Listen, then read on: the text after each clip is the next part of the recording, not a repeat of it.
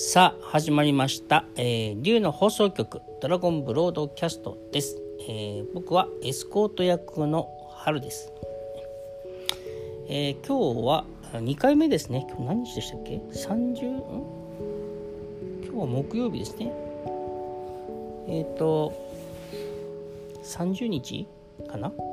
えーまあいいや。今日2回目のね配信ですけど。えっ、と今回はですねあのえっ、と今まで世の中社会でねえっ、と生活しづらかった人たちとかあの虐げられてきた人たちとか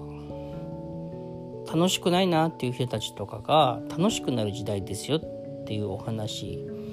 でもありえっ、と人のサポートとかなんか自分できないんじゃないかななんて思ってた人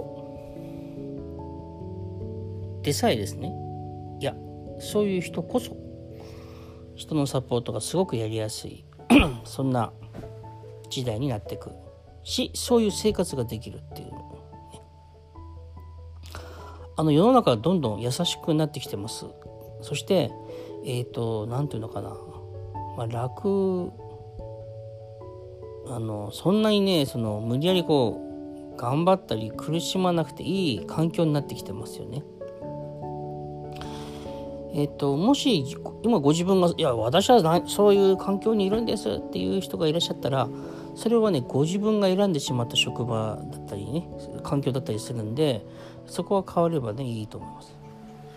えーと転職をするもんじゃないとかそういう考えの人はねまたちょっと他にもあのやることあるかもしれないけど、まあ、それ考えれる人はね、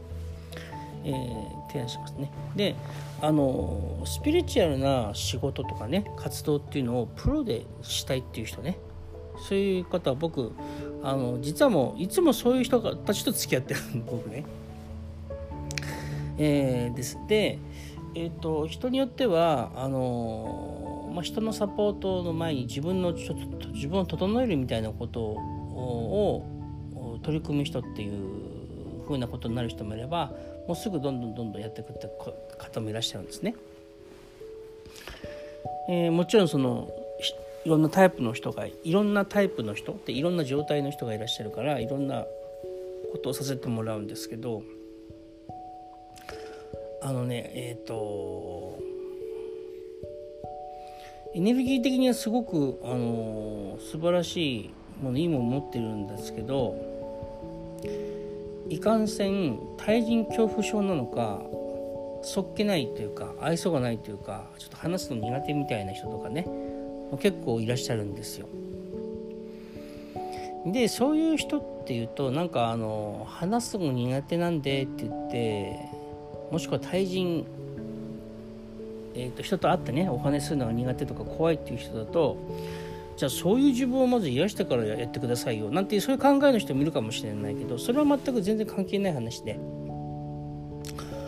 あのー人のお手伝いっていうのは別に自分が何かできていなければいけない必要はないしで完全に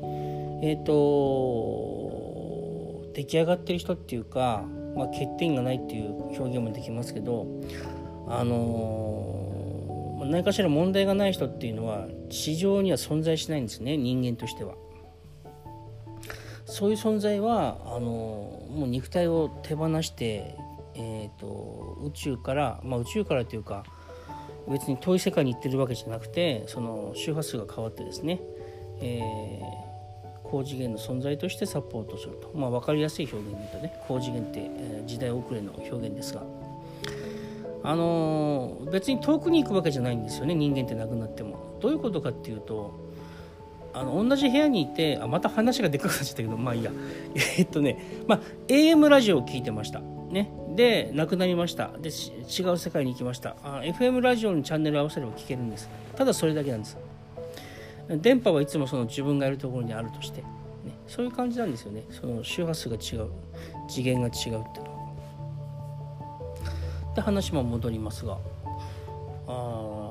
えー、なんだっけそうそうそうそういうねあのなんかそう朴突としたというかあのそっけないというかそういう人いるんですけどあのちょっとこれ5年前とか10年前だったらそういう人がこのスピリチュアルな活動とかカウンセラーみたいな感じとかヒーラーとかで、えーと、お仕事まで持ってくっていうのはちょっとなかなかやりづらいかもしれないな。そうなるとその人もっとそう社交性というか人間の恐怖を癒しましょうみたいなそういうアプローチをすることがあのあったけど今の時代はサポートしてるとそういうのないんですよ全然それで大丈夫なんですよね。えっと、僕いつもそのサポートさせてもらう時とかセッションの時ってチャネリングでセッションするからあの提案事項がやっぱり変わってきてるんですよね。やっぱ時代の流れに合ってだと思うんですけどクライアントさんの性質もありますけどねそうすると結構やっぱりあの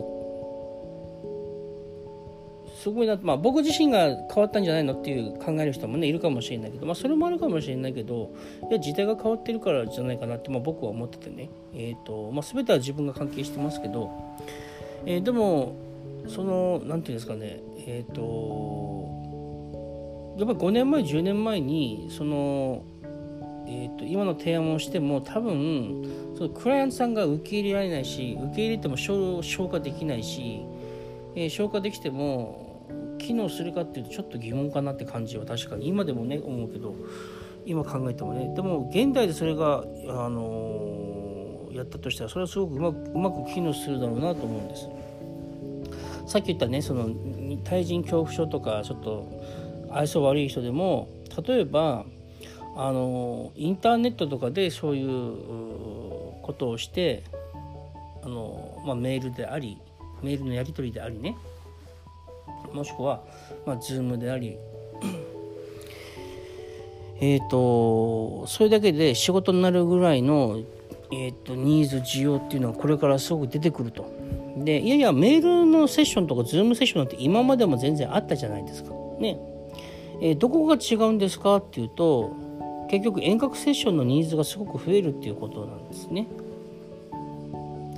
なんか遠隔セッションって今までの遠隔セッションって基本は対面じゃなきゃいけなくてそれのまあ代替案、まあ、つまり代わりのプランとして遠隔セッションがあるみたいな感じだったかもしれないけど実は遠隔は遠隔なりの良さがあるし利点っていうのかな？対面はもちろん対面の利点がありますけどで遠隔の利点が結構大きいんでえっと遠隔をうまく活用して仕事できる人もっと増えるだろうなと思ってます。ただ各有僕僕もですよ。僕自身もこの仕事をしていて実はその十何年ずっとやってきてますけど対面の人ももちろんいるけど遠隔の仕事は大きいですよ。遠隔だから海外の人もねヨーロッパあのいろんな国からですよ。あのセッションも来るしえー、もちろん全国でもねあのすごい離島の方から申し込んでくれた人もいるし、まあ、電話やらスカイプやらで全然セッション進みますしね、えー、遠隔がなんかこうちょっと何て言うのかな多分大抵の人って遠隔に偏見があるかもしれないと思いますけどもちろん対面の方が受け取りやすいものがあったりもしますけどね。それはあのヒーリングしててね感じることはありますけど。でも対遠隔なりのやっぱ良さは本当にあるんであのそれを偏見を捨てた人はですよ。なんかあの自分の中であるなんか霊能者さんだったらこんな風なセッションするんだろうなみたいな心理カウンセラーだったらこんなセッションなんだろうなってそういう枠にもとらわれないでね。あの遠隔のものをどんどん使っていけば。で別にあのー、例えばねそのちょっと愛想ない人でもねメールである程度やり取りしてたらその人もちょっと表情も朗らかに多少なるでしょう。でそれから Zoom でやってもいいし。もしくは顔あの LINE とか Zoom とか Skype のセッションでね、まあ、顔は見えないけど音声だけでやるっていう場合だったらね。えっ、ー、とまあちょっとセッションもしやすくなると思いますし。使ってるものはそんな変わんないですよ。今までと。ツールとしてはね。電話スカイプ LINE ズームメール他にも新しいの出てくるでしょだけどえっ、ー、とやりやすさはつまりニーズっていうんですかね。もっと増えると思いますよね。そういった意味じゃコロナってありがたいですね。コロナきっかけに結構テレワークとかね。そういうなんか遠隔でやることでリモート増えてますから、うん、と思います。えー、そしたら今度はあのー、そういう環境の中でまた新しいねスピリチュアルなワークの仕方とか出てくると思いますよ。それはあの個人個人にとっていった話でもあるし全体的にもね、えー、新しいワーク出てくると思います。あの最後になりますけどスピリチュアルなワークとか宗教的な精神的な活動をしていると大体そういうことを始める時ってすごい純粋な気持ちで素直な気持ちで始めるからやっぱり最初染まるんですよね。で何に染まるかによっていろんなあの道が出てくると思うんですけどあの最初はその習ったことをすごくねやろうみたいな感じでやっていくけどそのうち気づくと思いますよ。自分の先輩とか今までのねえっ、ー、と何百年何千年という意味でも含めた人類の先輩たちがやってきたことを自分もできるようになろうっていうのもそれもまあ素敵なステージですけどそのうちそこの先に行くんだなっていうことを気づくと思うんですよ。えそうじゃなかったらこの2020年に今生きてないはずなんですよ。そうだったらもっと何百年前とか何十年前でもいいわけなんですよね。でも一部の人だけが幸せになる世界からみんなが世界になる世界を達成しようと苦しんであのやっと幸せを感じる世界じゃなくて、えーと、楽しみながらみんなで幸せになることを実現しようとかね。ずっと苦しくて、えーと、愛してるも言ってもらえず愛してるっていうこともあんまりしないで1年に何何回か言うからすごくあのその言葉が深みがあるんだっていうそういうなんかちょっと、えー、環境からいやいつも瞬間瞬間今を生きる中で愛を自分が伝えて愛を受け取ってっていうそういう愛と共に生きていく世界に生きていく、ね、そういう世界を作るっていう中では新しい目的があるからいろんな皆さんが学んでるいろんなことってあると思うんですけどそれをさらに超越したもっと発展したことをこの社会のね僕たちの家族の一員である誰かがそれをもっと見つけたりそれを知らせたりするかもしれないしそれはもちろんあなたかもしれないですよね。えーと、自分は才能がないとかあるとかっていう考え方自体古い価値観での古い考えでの見方なんで本当はあなたはめちゃめちゃ才能豊かなんですよ。言葉で言うとなんかどっかで聞いたことあるかもしれないと思うかもしれないけどいや本当にそうなんですよ。えっ、ー、とそれをあのえっ、ー、と目覚めてもらうために僕たちも活動させてもらってるしえー、そこからみんなが世界世界みんなが幸せになれるうそういう社会がねできるっていうことになっていると思いますがまたお会いしましょう。ありがとうございました。